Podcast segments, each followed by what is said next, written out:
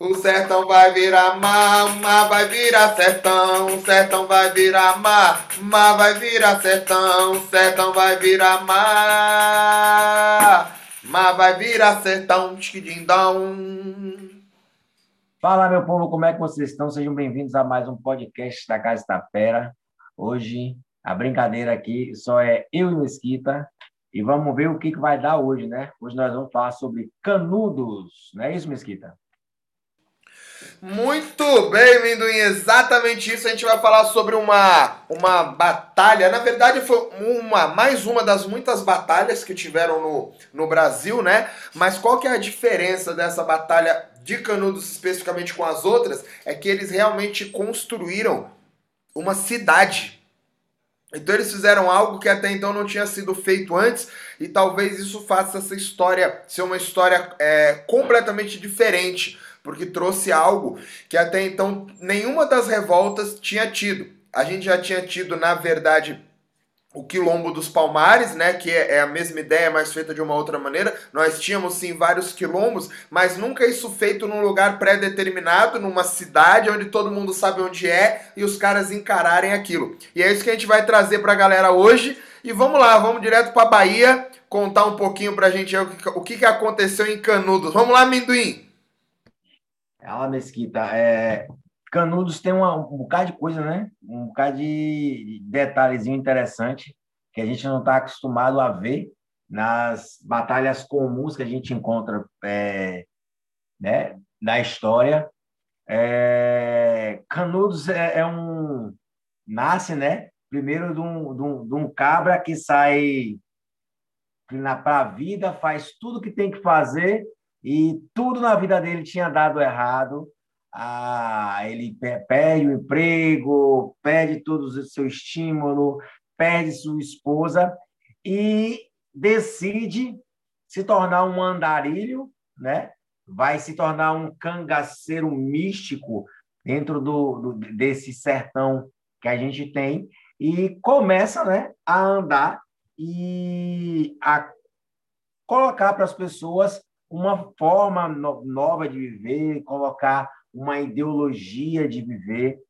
E rapidinho, uma escrita assim, ele nesses caminhos que ele foram, foi passando, rapidinho, quando as pessoas menos esperaram, ele já estava com 8 mil pessoas seguindo os seus passos e é, repetindo aquilo que ele, que ele falava e nessa busca, né? Nesses caminhos, andando pelo sertão, numa busca de uma melhoria, numa vida melhor, de uma forma de subsistência mais decente. Até que ele chega, né, num certo ponto, é, rapidinho, antes disso, ele começa a dizer para as pessoas, é, a estimular as pessoas a reabrir, limpar os, os cemitérios, é, pintar as igrejas de branco, né? E e de, passa para as pessoas que elas têm uma vida é, muito mais religiosa, onde ela coloque a parte da religião na frente de tudo, né? E o chefe disso tudo é um caba chamado é, Antônio Conselheiro, que na real o nome dele, nome dele é Antônio Marcial, mas como ele era uma pessoa que vivia com esse povo e ele era um aconselhador, o nome acaba ficando Antônio Conselheiro, né? E ele, como, como líder desse povo, começa a rodar o sertão até que ele encontra um local em que ele se deslumbra um local, um porto seguro, né? Um local onde ele podia é, ficar com as pessoas e construir um novo local, um, um, vamos colocar um novo Brasil, onde as pessoas tivessem direitos iguais e, é, e, e condições muito próximas do, do, do, se viver. Nesse processo, ele começa a, a, a trabalhar né, com as pessoas e ele encontra essa, essa roça e ele coloca o nome desse lugar, primeiramente, eles constroem um vilarejo e, em seguida, eles começam a construir de verdade né, um local onde eles consigam realmente ter esse porto seguro. E as pessoas, vendo o resultado desse, desse, desse, desse vilarejo, eles começam a se aproximar. Né? Dentro disso aí, Mesquita, abrem vários problemas. Né? Primeiro, é, um local, um novo Brasil dentro do Brasil. Né? É, o conselheiro ele era monarquista e a, tinha, a República tinha acabado, né? Uns seis anos que a República mais ou menos já tinha se instalado e aí porque e, o conselheiro ele não, não, admitia um estado onde a, não fosse vinculado à religião. Todo estado para ele tinha que ser vinculado à religião, não podia ser um estado laico. E aí com isso começa-se esse processo. Mas a, o estopim da coisa, a revolta, né, os problemas começam de verdade quando eles já bem instalados, com mais de 5.100 casas, é, aproximadamente 25, 20 a 25 mil pessoas instaladas em Canudos. É, Antônio Conselheiro compra uma leva grande de madeira para construir uma igreja maior do que a que ele já tinha. E aí tudo começa, porque o, a pessoa responsável né, pela venda da, da, da madeira não devolve essa ou não, não entrega a madeira. E aí os, é, o, o povo né, de Antônio Conselheiro resolve ir até Juazeiro reclamar né, a posse da madeira que já foi paga. E vale lembrar, Mesquita, que Juazeiro era uma, uma das maiores cidades da região e tinha 3 mil habitantes. Salvador tinha 20 mil habitantes. E Canudo tinha de 20 a 25 mil pessoas instaladas no vilarejo, né? nesse Brasil, dentro do Brasil. É, com isso, as pessoas da cidade de Juazeiro, né, os governantes, o próprio coronel, né, que ficou responsável pela venda da madeira, se reúnem e acham uma afronta esses pobres, né, é, religiosos, fanáticos, como eles diziam, irem reclamar a madeira que eles tinham comprado e pagado e que não tinha sido entregue. Por incrível que pareça, esse é o estopim dessa guerra, onde as pessoas se zangam, as pessoas de Juazeiro se zangam com justamente esse processo. Eles compram uma madeira, mas o pessoal de Juazeiro não quer entregar. E aí, quando vai ser reclamado que não foi entregue a madeira, o pessoal de Juazeiro simplesmente resolve fazer uma afronta de policiais e ataca as pessoas quando, quando elas chegam e matam 150 sertanejos, né? Em contrapartida, os sertanejos conseguem matar 10, né? 10 policiais dessa afronta e machucam mais 16. É, primeiro pau, né? Que o Brasil recebe de Canudos. E a parte engraçada é que eles é, acharam uma afronta. Eles não pagaram a madeira. As pessoas foram reclamar foram recebidas a, a, a, tiro, mataram as pessoas, mataram 150 pessoas nessa brincadeira, e eles se sentiram ofendidos porque as, os sertanejos foram cobrar a madeira comprada. Né?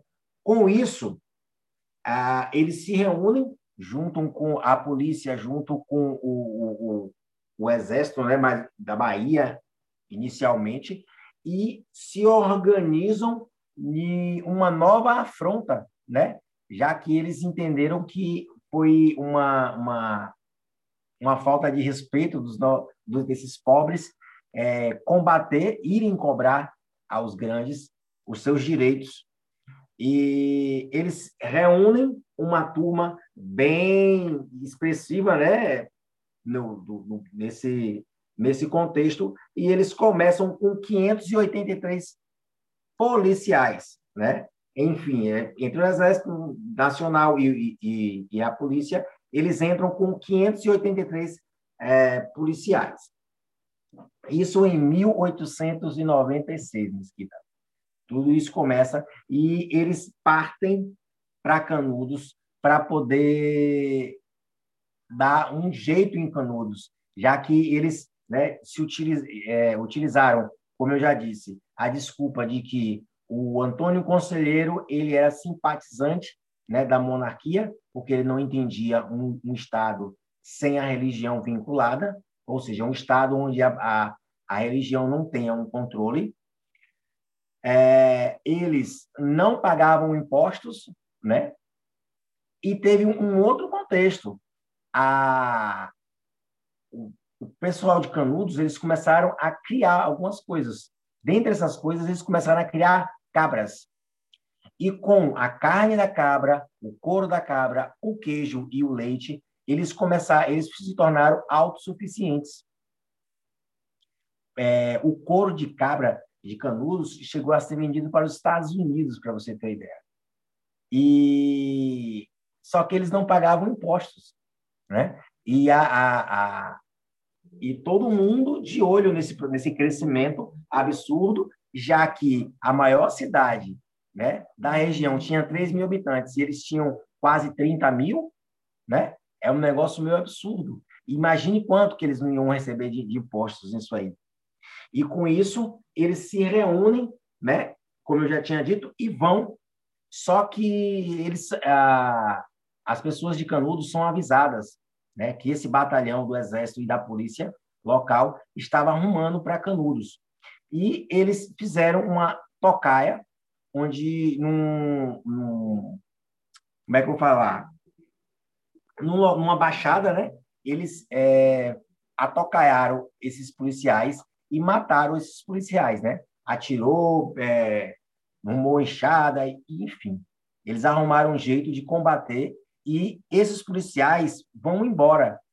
Só que eles vão embora, embora e deixam as armas. E agora o sertanejo, além né, de em maior número, agora eles também estão armados né, com armas melhores, né? Porque antigamente era no, do jeito do, do, do sertão, né? Facão, foice, inchada e por aí vai. Outras maneiras de, de, de combate. E agora eles possuem armas, já que o, o exército foi embora fugido e deixou essas armas, né? Que é a segunda vergonha que o Brasil recebe nos peitos, né? Tentando é, é, oprimir Canudos e Canudos responde novamente. É, quando a notícia chega no, na, na, capital e tudo, e as pessoas ficam fervorosas e começam a cobrar do, do governante que ele tivesse uma postura né, mais rígida e que ele resolvesse de verdade os problemas dessas de, de canudos, que, eles, que ele dizimasse canudos e colocassem esse povo no lugar deles para que eles respeitassem a República, né? Porque até então todos os nomes que você imaginar possíveis eles já tinham colocado no povo de Canudos como uma desculpa simplesmente para tomar o controle daquele local e ter seus benefícios, logicamente, né? É... Se a gente for dar uma, uma, uma analisadazinha, Mesquita, é, volta de novo o processo né, de, de, de interesse do, do povo, dos, dos mais ricos, em controlar a esse povo mais pobre. Quando tudo isso acontece, Moreira César ele, é, é, ele recebe uma missão de voltar a, de ir a Canudos e dessa vez com 1.500 soldados e mais de 15 milhões de cartuchos, né? 15 milhões de balas e seis canhões para que ele pudesse é, passar o ferro né, em Canudos e de, e, e de uma vez por todas resolver esse problema de, desse povo que afrontava né, a República. É, só que Moreira César ele já é um cara já bem famosinho na vida, né? De, de, de, de fazer as coisas, as coisinhas ruins, de mandar fuzilar os outros, de oprimir o povo em si. É, só que ele tem uma, uma, uma, uma, doença, ele era epilético. E essa epilepsia, de certa forma, dá uma vantagem para o sertão, né? Porque ele sai, vai sai do Rio de Janeiro, vai para Salvador. De Salvador, eles rumam a Canudos. E quando eles chegam, chegam próximos a Canudos, né, num local chamado Monte Santo, é, ele tem um ataque epilético e ele passa mal. No momento que ele ia sair para fazer o, o, o, ataque, né, ele passa mal e tem esse ataque epilético. Aí aborta-se a, a missão e espera que ele melhore. Só que quando ele fica melhor, ele ainda no, no alvoroço da, da, do ataque epilético, ele resolve né, atacar de um, daquele, naquele momento no fervor, e ele acaba dizendo: deixem as armas e vamos atacá-los só de baionetas, ou seja, ele dispensou os canhões, dispensou as armas, achando na loucura, naquele momento né, de, de euforia, que ele ia conseguir combater as pessoas, né, mais de quase 25 milhões de pessoas ou 25 milhões de pessoas é, dentro do seu próprio território. E aí ele parte para dentro e, mais uma vez, a bola do jogo cai para Canudos e Canudos faz 3 a 0. Canudos destrói o exército de Moreira César e ele toma um tiro na barriga né, e passa 12 horas agonizando até o momento que ele venha morrer. Ele, antes de morrer, ainda fala que se ele não morresse, queria é, se demitir do exército pela tal vergonha que ele tinha passado, do seu povo, né, do seu exército chegar e não conseguir destruir um povo pobre, né, sertanejo e com armas precárias, né? É... Enfim, ele morre, graças a, a, a Deus, ele morre. Se eu posso dizer assim, porque era eles ou sertanejo, né? Então, assim, ele vem a, ele vem a morrer. É, quando essa notícia volta e, enfim, ela chega no Rio de Janeiro, as pessoas se revoltam, invadem dois jornais, né, com tendências ao monarquismo, né, ou jornais monarquistas, e destroem tudo que encontram e matam seus editores, né, num, num processo de revolta e de cobrança do governo para que o governo, é, enfim, faça tenha uma atitude na qual ele consiga é, realmente vencer Canudos. Mande pessoas mais qualificadas, mande, mande mais exércitos, ou, ou seja, alguma coisa que eles possam que ele possa fazer que Canudos realmente venha ao chão, né? É, Aí, em 1897, ele chama é, Marechal Carlos Bittencourt né? para o, o, o bendito momento que. É isso mesmo? Acho que é. Bendito momento de, de, de descer para Canudos e invadir todo aquele local e destruir Canudos. É, nesse momento, eles descem, né? O mesmo processo, eles saem, se juntam, se reúnem, descem para Canudos e começa então uma fase de, de, de batalha entre eles.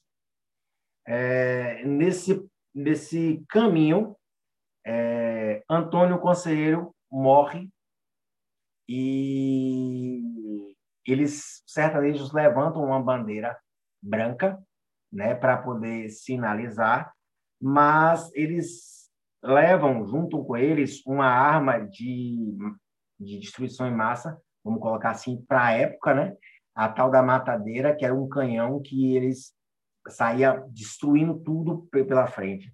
E eles colocam um morro é, e desse morro eles começam a atirar e, enfim, eles destroem é, 25 mil, mil, mil, mil sertanejos, matando entre crianças, mulheres, velhos e homens sertanejos que enfim, é, tinham encontrado um lugar onde eles poderiam viver em paz.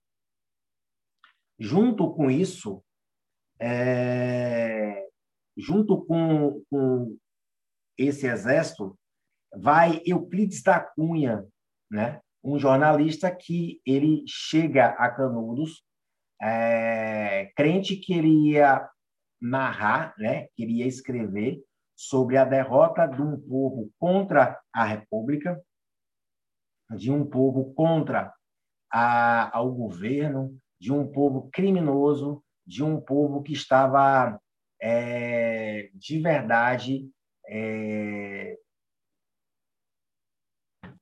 atrapalhando, vamos colocar assim, né? O, o, Brasil de crescer, um povo que estava de verdade querendo é, retomar a monarquia e, e, e, controlar as questões do Brasil.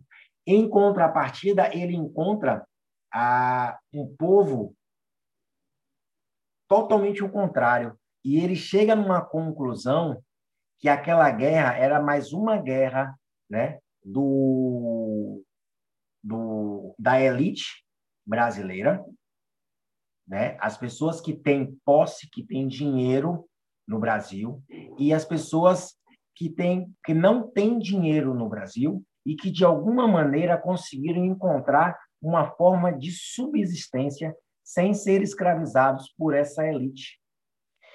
E ele entende que tudo isso acontece porque o brasileiro, a elite do Brasil, não está acostumado a ver o pobre deixar de ser pobre e ter uma condição e de subsistência digna, desde é, que seja de uma forma que não seja sendo explorada por, por essa elite. Então, ele entende isso e ele faz uma das obras mais conhecidas do mundo, do Brasil, que é chamado Os Sertões, e ele faz uma obra, ele faz, faz um livro protesto e ele coloca para o mundo e as pessoas é, e é muito isso é, esse, essa obra é conhecida no mundo inteiro e ele relata porque se ele não fala, se ele não faz esse, esse relato, se ele não está lá para escrever e mostrar para as pessoas que aquilo ali não, não, é uma guerra é, coerente, que aquilo ali foi um massacre de verdade feito, mais um das guerras onde os, de, o povo pobre sempre sofre e sempre perde pelo simples fato de ter é, encontrado uma forma de subsistência. Se ele não está lá e ele faz esse, é, esse, essa obra e espalha para o mundo, para todo mundo ia ficar apenas a versão do, da elite. E a versão da elite é uma versão é, equivocada, é uma versão de pessoas que não admitem que o pobre tenha a sua subsistência. Rapaz, amendoim é informação demais, hein? Afe Maria! Minha Nossa Senhora. Bom, galera, como eu disse, Canudos tem muita coisa aí por trás. E o que é mais legal de Canudos, né? Além de toda essa grande representatividade que o Minduim trouxe pra gente, Canudos foi peça fundamental em muita coisa que aconteceu no Brasil. Inclusive em outras é, rebeliões também, outras revoltas que também ocorreram. Porque esse período foi um período de grande revolta em todo o Brasil. Exatamente por conta das pessoas mais pobres estarem cansadas né, desse mesmo processo que o Minduim acabou de falar. E aí isso acabou refletindo em Canudos dessa maneira. Mas o que, que é legal entender? Esse processo aconteceu na Bahia, correto, Minduim? Canudos é na Bahia ou não é, ou não é na Bahia? Correto, Mesquita.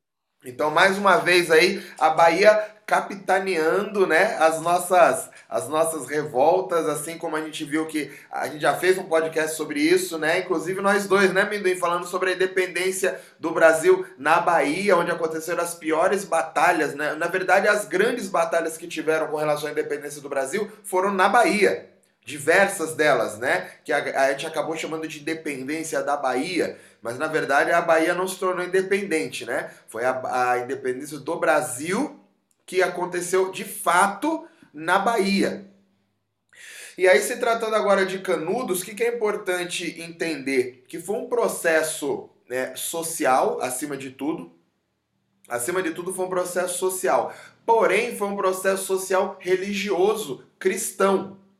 Ele foi um processo evangélico que aconteceu lá atrás, então, muito antes das igrejas protestantes que existem hoje é, é, trabalharem dessa maneira, você já tinha um Antônio Conselheiro lá atrás trabalhando num viés à parte do catolicismo. Que é exatamente o, a, a parada do ser evangélico, era isso que ele pregava. Então ele pregava muito essa coisa da doutrina com relação à, à, à interpretação dos textos bíblicos. Inclusive por isso ele era o conselheiro, né? Porque ele sempre tinha uma palavra que vinha de Deus. Como o Minduim falou ali, ele dava muito conselho, mas todos esses conselhos eram divinos. Então é importante entender esse, esse processo para a gente poder entender o que acontece. O que, que culminou mesmo, né, socialmente falando, nessa, nessa grande, digamos, essa grande revoada de pessoas indo para Canudos. Porque você vê que não é normal, a gente está falando que no auge Canudo teve, Canudos teve 25 mil pessoas, não foi isso, Minduim? Ficou sem áudio. É o quê? 25 mil pessoas. 25 mil pessoas no auge. Então imagina, o que acontece. Em que ano que foi isso, Minduim, que você falou? Ah, eles Começo de Canudos. O começo ali de Canudos. É 1800 e... 1888. Então, 1888 foi exatamente na época que teve a abolição, a suposta né, abolição da escravatura, correto, Minuim? Isso, a, a, teve a abolição da escravatura, teve o, a questão que os moinhos também começaram a falir, né? E aí as pessoas encontraram em Canudos um porto seguro, né? Um local onde eles podiam é, ter uma vida decente. Exatamente. O que houve, principalmente no sertão, eu estou dizendo, né? Em 1877, se eu não me engano, a, a década ali de 1870, houve uma grande seca no sertão do Brasil, que foi uma das maiores secas, se não foi a maior, não sei, acho que talvez a maior seca da história do Brasil. Até hoje. Então foi uma seca gigantesca onde a maioria das pessoas tiveram que sair de lá. Porque não estava mais funcionando. A verdade é que as pessoas estavam morrendo de fome e morrendo de sede, elas não conseguiam viver. Então teve uma grande retirada de pessoas das suas terras para irem buscar outro lugar. Qual lugar? Qualquer lugar que seja melhor do que aquele lugar onde não tem nem água para beber. Porque sem comer você vai se virando, né? Agora sem beber água você não consegue. É essa a questão. E aí você tem naturalmente o agravante de doenças ligados à, subnutrição, à desnutrição, né? A, a, como é quando você está sem água no organismo? Como é que fala? Que você fica desidratado. Desidratação. Você tem um monte de de agravantes que esse problema social traz. E eles começaram a se retirar da casa deles e procurar outros lugares, naturalmente algumas cidades grandes, e eles acabaram sendo chamados de retirantes. Então esse aí foi o princípio de onde vieram os famosos retirantes, que acabaram chegando e ganhando o Brasil todo ao mesmo tempo. Por que ao mesmo tempo? Porque teve essa seca. E as pessoas tiveram que sair, porque quem tinha gado teve um problemão porque o gado morreu. Então, de uma hora para outra, o mesmo cara que era melhor de vida, que não era rico, mas ele tinha o gado dele ali, ele vivia, ele tirava leite, ele fazia queijo. De uma hora para outra, o gado morreu, porque o gado precisa de água. Então, se de repente eu não tenho, isso em questão de um mês, e aquilo seca, e eu tinha, sei lá, 50. Quantas cabeças de gado precisa amendoim pra você viver bem aí, mais ou menos? Não é pra ser rico, não, mas se eu tiver uma. Precisa de um quantas? Ô, Mesquita, hoje em dia precisa de um bocado, mas lá atrás não precisava de muita coisa, não, velho. E no sertão, então, aí quem tem qualquer cabeça de gado, meia dúzia de cabeça de gado, sei lá, 12 cabeças de gado, já é, já é melhorzinho. Então 10 cabeças já dá para não passar fome, é tipo isso? É, mais ou menos, né? Porque pelo menos leite você tem todo dia. Queijo, né? É. Sim. Então, mais ou menos isso. Então, esse cara que estava aí no meio do caminho com 10, 15 cabeças de gado, de um mês para o outro ele ficou falido e ele não tinha mais, na verdade não é que ele ficou sem casa, a casa dele estava lá, mas ela era inabitável. Isso foi um processo que veio de todos, de, abateu aí, né? E o que que vem Antônio Conselheiro nesse meio do caminho, porque ele também era do sertão, também revoltado com toda a situação, ele começou a falar para as pessoas que isso era um processo divino, um castigo de Deus sendo colocado para as pessoas se purificarem. Foi essa a questão. E aí ele falou que ele ia encontrar a, a tal da terra prometida, que é, na real, uma profecia bíblica isso, né? O, processo que os próprios judeus já passaram por isso quando estavam no Egito, quando eles saíram perambulando pelo deserto no Egito. Foi a mesma coisa que Antônio Conselheiro fez. E Jesus peregrinou andando no deserto 40 dias também, blá blá blá. Você, essa mesma coisa aconteceu com Antônio Conselheiro andando no deserto, só que agora no deserto dos pobrezinhos, né? No deserto do sertão. E aí ele andou até o lugar onde, onde Deus disse, e esse processo de, de, de, fazer a casa ali começou a acontecer. E por que que teve essa grande chegada de pessoas? Porque as pessoas estavam passando fome e elas estavam buscando uma palavra de conforto. E ele tinha essa palavra de conforto e as pessoas foram juntando, juntando, juntando e acabou fazendo a segurança. Por que, que era difícil a polícia simplesmente chegar lá e a guarda municipal chegar lá e tirar os caras? Porque muitos dos caras que eram jagunços desses coronéis, do sertão mesmo, ficaram sem emprego. Porque muito coronel também faliu, mandou gente embora. Então esses caras que foram é, excluídos da sociedade de onde eles ficavam, eles passaram a entender que eles não precisavam mais trabalhar ali para aquele senhor, ali para o fazendeiro, para o coronel. Eles podiam trabalhar para eles mesmos, nessa parada de fazer tudo comunitário, como você falou, que era como as coisas funcionavam em Canudos, né? Era meio que tudo, meio que de todo mundo, né? Todo mundo cuidava de tudo. A gente ia se virando ali, fazia o que dava e todo mundo se ajudava. É essa a questão. Inclusive com relação a, a, a, cuidar de, de cabra, igual você falou, né? É uma, planta, é uma plantação, uma criação de cabra. Imagina plantando as cabras, só se for para plantar bananeira, né? Falou, põe as cabras. Mas não dá para plantar bananeira? Claro que dá. E como é, não dá para plantar cabra. Como não? Põe para plantar bananeira e resolve. Mas não foi o caso, viu, gente? As cabras não estavam plantando bananeira em canudos. E aí esse processo acabou aliviando e fez a, a população entender que existia um outro caminho. O nome disso aí é esperança. Esperança é o que as pessoas, quando são muito apertadas pelo sistema, é o que elas mais precisam. E, e, e Antônio Conselheiro tinha isso. Essa esperança lá.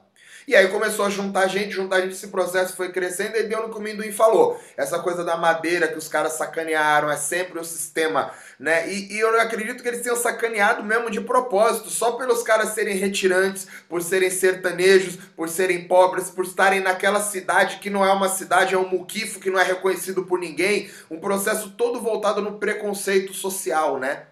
Só que isso aí agravou. Na real, isso aí é o sistema voltando, dando de volta, né, Minduim? É, é aquela história, um coronel nunca ia levar em consideração o que uma ruma de, de, de pobre né, estaria fazendo. Ou seja, ele compra, ele vende a madeira, recebe o dinheiro, mas fala que não, mas não vai pagar porque é pobre. Então ele não tem que cumprir. A palavra dele não, não precisa ser cumprida com pobre. E com isso ele faz com que o sistema entre nesse nesse nesse processo, né? Ou seja, a polícia nessa época no sertão, ela sempre foi acoloiada com os coronéis, né, nos seus desmandos. E com isso ele fez de caso pensado, ele não entregou porque ele não quis entregar, porque madeira ele tinha, o dinheiro ele recebeu, ele não entregou porque ele achou que não precisava. Pobre ia se conformar, pobre, pobre se conforma com qualquer coisa. Exato, e aí para a gente entender, Canudos era uma cidade bem grande, né? Porque como o Minduim disse, a gente está falando de 25 mil pessoas religiosas e fanáticas. Sim, fanáticos porque é isso que eles faziam, porque a fé era o que mantinham eles ali vivos, construindo mesmo a cidade. E aí deu esse problema todo que o Minduim já contou. E aí teve a, a derrota e a goleada de 3 a 0 de Canudos sobre o Brasil, né, na, nas invasões aí que teve. E aí entram alguns casos curiosos que a gente vai fazendo as associações, né? Por exemplo, O Minduim contou aí que teve a, a, a, polícia que invadiu, depois não deu conta, chamou o exército, chamou um punhadinho de cara lá, agora Forças Armadas, aí tomaram pau de novo. E aí depois veio um exército grande. Quando chegou esse exército grande, esse, esse, esse, esse era, qual era o cargo? Era, era sargento? Era capitão? Era o quê? Tenente? O, o cara que estava à frente da última batalha. O, o que morreu? Ah, o, o que morreu ficou agonizando é, 12 dias? Isso. É o Major. Major. Major Febrônio. Então, esse major, ele não era qualquer coisa, ele já tinha um histórico dentro das Forças Armadas de batalhas vencidas. Por isso que mandaram ele lá, porque ele era um cara bem caxias mesmo de resolver. Tanto que, como o Minduim mesmo falou, se ele, ele, ele ia pedir baixa do próprio exército pela vergonha que ele mesmo sabia que ele tinha passado. Então você vê que é um cara completamente comprometido com a causa das Forças Armadas. Então não é qualquer cara. E aí vem o entendimento, né? Uma das coisas que, que o Antônio Conselheiro pregava para as pessoas era que Jesus estava ali com eles, apoiando eles, e a batalha estava ao lado deles, porque Jesus estava com eles. Porém, tinha um porém nessa jogada.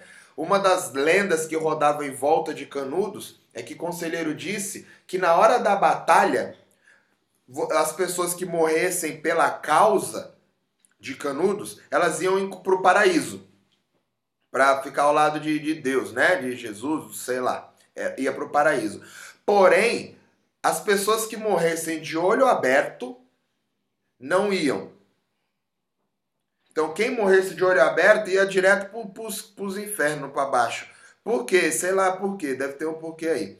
E aí tem uma, uma outra jogada que o Minduim mesmo contou ali que o, o Bajor tinha dito que quando ele chegou lá ele tinha um exército de 5 mil homens. É isso, Minduim? 5 mil cabeças ali, é? 1.500 e 25 mil cartuchos e seis canhões. Aumentei um pouquinho a, a, a contingente, o contingente. Aumentei, botei mais dois batalhões no meio. Então ele chegou com 1.500 homens. Ah. Espera aí. Aí a gente confundiu aqui. O, o, o, como é que chama? Eu que Esse perguntei. Que tá falando, o major, ele chegou com 583 pessoas. Não foi esse que eu estava dizendo, não. Eu estava dizendo outro, né? Ah, então você está falando do que chegou com 1.500. Moreira César. Moreira César. Agora melhorou. E qual era a patente do Moreira César? Era major também? Sabe Deus. É o quê? Sabe Deus. Sabe, Deus deve saber, Deus sabe das coisas. Mas vamos em frente, deixa a patente dele para lá.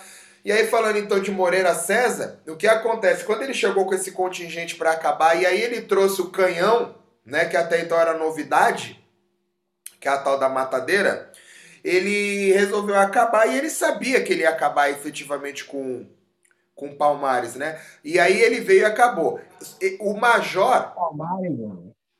Palmares não, Canudos, né? Que eu falei de Palmares, porque a invasão de Palmares foi quando trouxe o primeiro canhão, né? para o Brasil em batalhas campais, o primeiro canhão que destruiu foi usado em Palmares. Aí eu, eu associei com canhão, porque nessa época ainda não era comum. Mas enfim, quando. Ó, ah. Se organizar sua cabeça aqui. Major Febrônio foi o que foi com 582. Tá? É, Moreira César foi com 1.500 pessoas e tomou pau. O que ganhou bonitinho. Foi o Marechal Carlos Bittencourt. Esse foi o que chegou com a matadeira e destruiu todo mundo. Isso, então vamos lá. Então esses aí são os nomes. Por isso que a gente perguntar daquela hora, baiano. Você é baiano, né? Então, o Bittencourt foi o cara que resolveu o problema que ele chegou depois com um contingente gigante com, a, com um canhão. Ok. Quem tinha perdido antes dele foi o Moreira César que tinha chegado com 500 pessoas porque ele achou que ia resolver. E qual que foi o grande problema? Foi ele que chegou com as baionetas, não foi? Sim. Porque ele chegou com um monte de arma que ele podia de fato ter resolvido a guerra e ele menosprezou os caras do outro lado. E mandou, falou, vamos usar só a baioneta, não vamos nem desperdiçar bala nesses caras. Foi isso mesmo que aconteceu ou não? Isso, ele teve o, o ataque epilético e depois do ataque epilético, ele, na, no fervor do ataque, ele resolve ir para cima do povo. Tá, e ele foi para cima de baioneta, não é isso? Isso. Exatamente. Aí a parte não contada da história é o quê? Por que, que ele resolveu ir de baioneta? Tinha uma outra lenda em volta de Canudos que o conselheiro dizia que quem morresse pela causa ia para o paraíso, encontrar Jesus Cristo. Enfim, quem morresse pela causa com tiro. Porém, quem morresse de arma branca em combate ia descer para o inferno. Então essa era outra condição. Você não podia morrer nem de olho aberto e nem de arma branca. Por isso que ele resolveu invadir de baioneta, que era para afrontar o que o conselheiro tinha dito. Falar, é, então não pode morrer de arma branca, então vamos matar todo mundo de baioneta. Não vai morrer ninguém de tiro, nós vamos furar todo mundo e vai todo mundo abraçar o capeta lá na, na, nos quintos. Foi essa a ideia. Então teve um porquê usar a baioneta, não é uma coisa maluca que ele tirou da cabeça. A gente pode atirar, mas não vamos atirar. Foi exatamente para quebrar psicologicamente, para menosprezar mesmo. Porque eles acreditavam que não se podia morrer de faca, de facão, só de tiro. E aí ele resolveu botar as baionetas para resolver. E o tiro, literalmente, a falta do tiro saiu pela culatra, né? Literalmente. Então tem alguns, alguns contextos de entendimento aí por trás que fazem a gente entender esses processos, que nem o caso do porquê ele resolveu usar as baionetas, essa coisa toda. E aí tem uma outra coisa interessante. Quando o, o, o Bittencourt chega, por último ali, para resolver com 1.500 soldados, é, uma porrada de munição, que é para não cair no mesmo erro. Entendeu por que, que veio com tanto cartucho? Porque o primeiro tinha usado só baioneta e faltou o tiro. Quando o segundo veio, ele falou: "Bom, a gente não vai, eu não vou cair no mesmo erro de botar baioneta, botar faca, nada disso. A gente vai meter bala em todo mundo. Então ele já veio com uma porrada, inclusive é um destaque. Exatamente o tanto de cartucho que ele trouxe. Quantos é que foram, Mendoim? Ah, o Bittencourt tá, não, achei não, Mesquita. Eu tenho informação só do, do Moreira Certo. E quantos cartuchos foram? Veio com muita gente, ele veio com exército em peso. Desceu foi todo mundo. Fez assim, ó, junta o Tota aí e vamos comigo.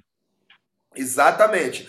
E ele trouxe o canhão. E aí uma coisa engraçada desse, desse, dessa terceira invasão a Canudos aí é que eles subiram com um canhão no morro que se chamava Morro da Favela.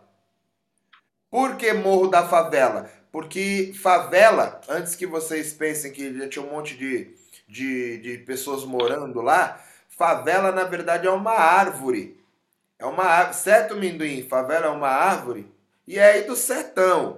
Favela é uma árvore do sertão que ela dá um, ela dá um fruto que inclusive tem espinhos e a seiva da favela é venenosa. A seiva dos espinhos é venenoso.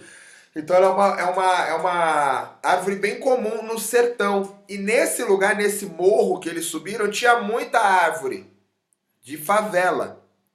Então tinha a árvore da favela.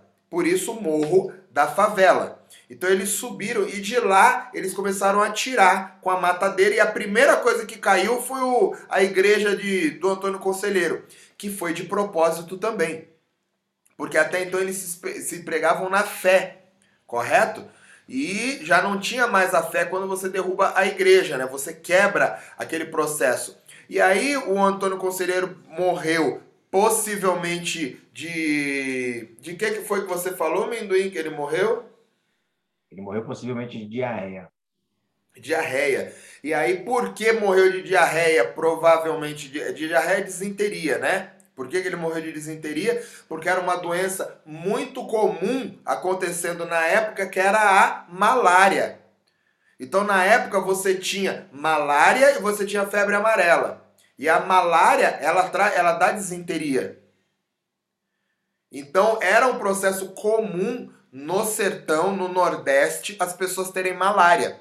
Tanto que teve um outro revolucionário, muitos anos depois, que foi se esconder né, no sertão da polícia, a polícia foi atrás dele, foi um dos caras mais procurados também na história do Brasil, que foi o Carlos Lamarca.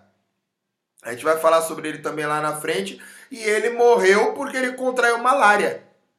Não estava acostumado a andar no sertão, os bichos mosquito foi lá, um dos, maiores, um dos maiores atiradores do Brasil na época, que lutou pela liberdade e revolução, acabou morrendo por conta da malária. A malária não matou ele, mas a, quando o exército chegou, pegou ele doente, delirando de febre com malária. Então era um processo muito comum. E a malária era causa desidratação, desinteria, diarreia e todos esses, esses afins aí.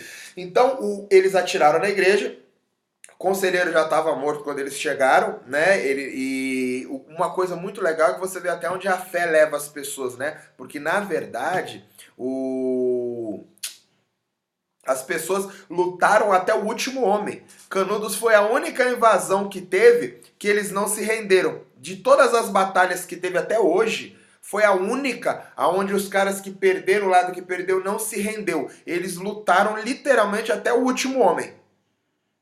Quem não morreu nessa batalha foi porque o exército estava invadindo parou de matar. Porque eles não se entregaram, eles lutaram até o final. Foi a única batalha no Brasil que o lado perdedor não se entregou, que lutou literalmente até morrer o último homem. Não morreu literalmente todo mundo, mas o fato é que quem ficou lá não se entregou. Quem sobrou é porque a batalha simplesmente acabou né, e não tinham o que fazer, e eles foram presos, foram detidos, foram controlados, mas eles não se entregaram. Para você ver o tamanho de onde a fé vai, né? Véi, ah. tem, uma parada, tem uma parada maluca, né, do povo. É, além disso tudo, ainda o, é, o povo pegou, arrancou a cabeça de Antônio Conselheiro e levou para um cientista chamado Nina Rodrigues para estudar o cérebro, né? Esse Nina Rodrigues, ele é, é meio pilantra. Se você for pesquisar aí as questões, as coisas que ele fazia na, na, na época da escravi, escravatura, né? Na época do pessoal, que ele, o que ele fazia com os negros, aí você vai ficar bem assustadinho. Aí esse cara pega a cabeça de Antônio Conselheiro, abre para estudar o cérebro de Antônio Conselheiro para no fim de tudo ele deduzir que o cérebro de, de Antônio Conselheiro era normal, ou seja, que não era normal, era a doença desse povo que não aguenta, né, de tanta, de, ser ruim, né? Porque o cara fazer uns trem desse, o cara tem que ser muito ruim. Pois é, mais do que maluco. Sabia que Nina Rodrigues tem muita coisa escrita sobre capoeira, né? Muita coisa que a gente sabe da capoeira antiga, dessa época, a gente sabe foi o Nina Rodrigues que escreveu. Muita coisa, não só de capoeira, mas tem muita coisa de candomblé também, de culturas populares, que a gente sabe porque ele escreveu. Esse cara ele era completamente envolvido de um lado e completamente maluco do outro lado. Ou seja, era maluco total, né? E aí tem mais uma curiosidade, Minuim, muito legal. Que, bom, legal não, porque não, não tem nada legal nesse tipo de história, né? Mas as coincidências que vão se juntando. A gente teve alguns anos depois, pouco tempo depois, uma outra revolta no Rio de Janeiro que inclusive a gente já fez um podcast sobre isso, se eu não me engano, acho que foi eu e a Bebê que, que fizemos, que falava sobre a primeira favela do Brasil, o processo da, criação das favelas no Brasil, e isso também é ligado à revolta da vacina, porque é ligado ali na, na mesma época, né? Foi um pouquinho depois, alguns anos depois, e aí a gente teve esse processo do, do morro da, da Providência, que foi teoricamente ali a primeira favela criada. E quem subiu o Morro da Providência? Quem foram as pessoas que ocuparam o Morro da Providência? Foram soldados que lutaram a Guerra de Canudos. Porque tinha sido prometido para as pessoas que foram no exército guerrear para acabar com Canudos que eles iam ganhar uma casa. Quando eles voltassem, eles iam ter moradia. E aí, em busca de um, um caminho melhor para as famílias, eles foram até lá. E como sempre, o governo brasileiro legal bagarai né? Muito legal, as pessoas legais. O governo é bagarai, é muito legal. E aí, ele, como, como, sempre, né? Que foi? Eles oferecem a casa pro povo para destruir a casa do outro. É muito louco isso, né? É, e o mais legal é, é as pessoas que vão. Mas também como é que o cara não. Mas é, é o processo de manipulação do sistema, né? Que joga um contra o outro. Enfim. Eles foram até lá. Quando eles voltaram, foram falar, pedir pro governo a casa. O governo ficou enrolando, ninguém falou nada, fingiram que não estava ouvindo. E aí eles acabaram subindo o morro, que foi chamado de Morro da Providência. E uma das vertentes que diz da providência é que eles estavam esperando, na verdade, uma providência do governo com relação às casas prometidas a eles. E as mulheres desses caras, que inclusive também foram para a guerra em Canudos, estavam lá, elas trouxeram de lá quando vieram a cruz, o cruzeiro a cruz da igreja de Antônio Conselheiro. E eles, elas pegaram essa mesma cruz que trouxeram de Canudos e colocaram na igreja levantada no que depois virou o Morro da Providência. Que vir, era, virou Morro da Favela. Por que Morro da Favela? Porque aqueles caras olharam e falaram: Cara, isso aqui é igualzinho o Morro da Favela, que foi onde a gente subiu o morro lá e meteu bala na, na igreja. Ah, o Morro da Favela, Morro da Favela, e de tanto virar Morro da Favela, criou a, a favela ali do lado e a favela acabou virando sinônimo e depois acabou se tornando comunidade, né? Enfim, mas esse é o processo da criação do nome, que era Morro da Favela e depois virou Morro da Providência. Ele teve outros nomes também, que eu não me recordo, mas a Bebê fala sobre isso lá no podcast que a gente fez, então dê uma olhadinha. Mas olha como a, as revoltas vão se juntando, né, Minduim? As rebeliões elas vão se, se conectando de uma maneira ou de outra. É muito legal entender esse processo de como a gente já é manipulado há muito mais tempo do que a gente imagina. E muita coisa que você pensa que mudou, quando você olha hoje em dia no sistema como ele é, ainda não mudou, né? As coisas estão se repetindo com outras roupas, de outras maneiras, né? É, velho, é, é, a velha história da elite brasileira, a elite, né, em geral, não ficar feliz com a vitória da minoria, com a vitória da, da, do povo em si, né, da maioria. Eles pensarem Sim. só no, na, no, neles, né, na elite em si, e ligar o, o botão de, do, do, do Silasque para o povo. Isso é, é, é, até hoje. Isso não, acho que vai ser difícil a gente conseguir vencer isso. A gente consegue. Bom, eu acho que é isso, Minduim. Muito obrigado, gostei muito. Valeu, galera. Espero que vocês tenham gostado aí sobre o um podcast falando sobre a guerra de Canudos. Certo, Minduim? Certo, meu povo. Um abração para todo mundo e até a próxima. Valeu, fui!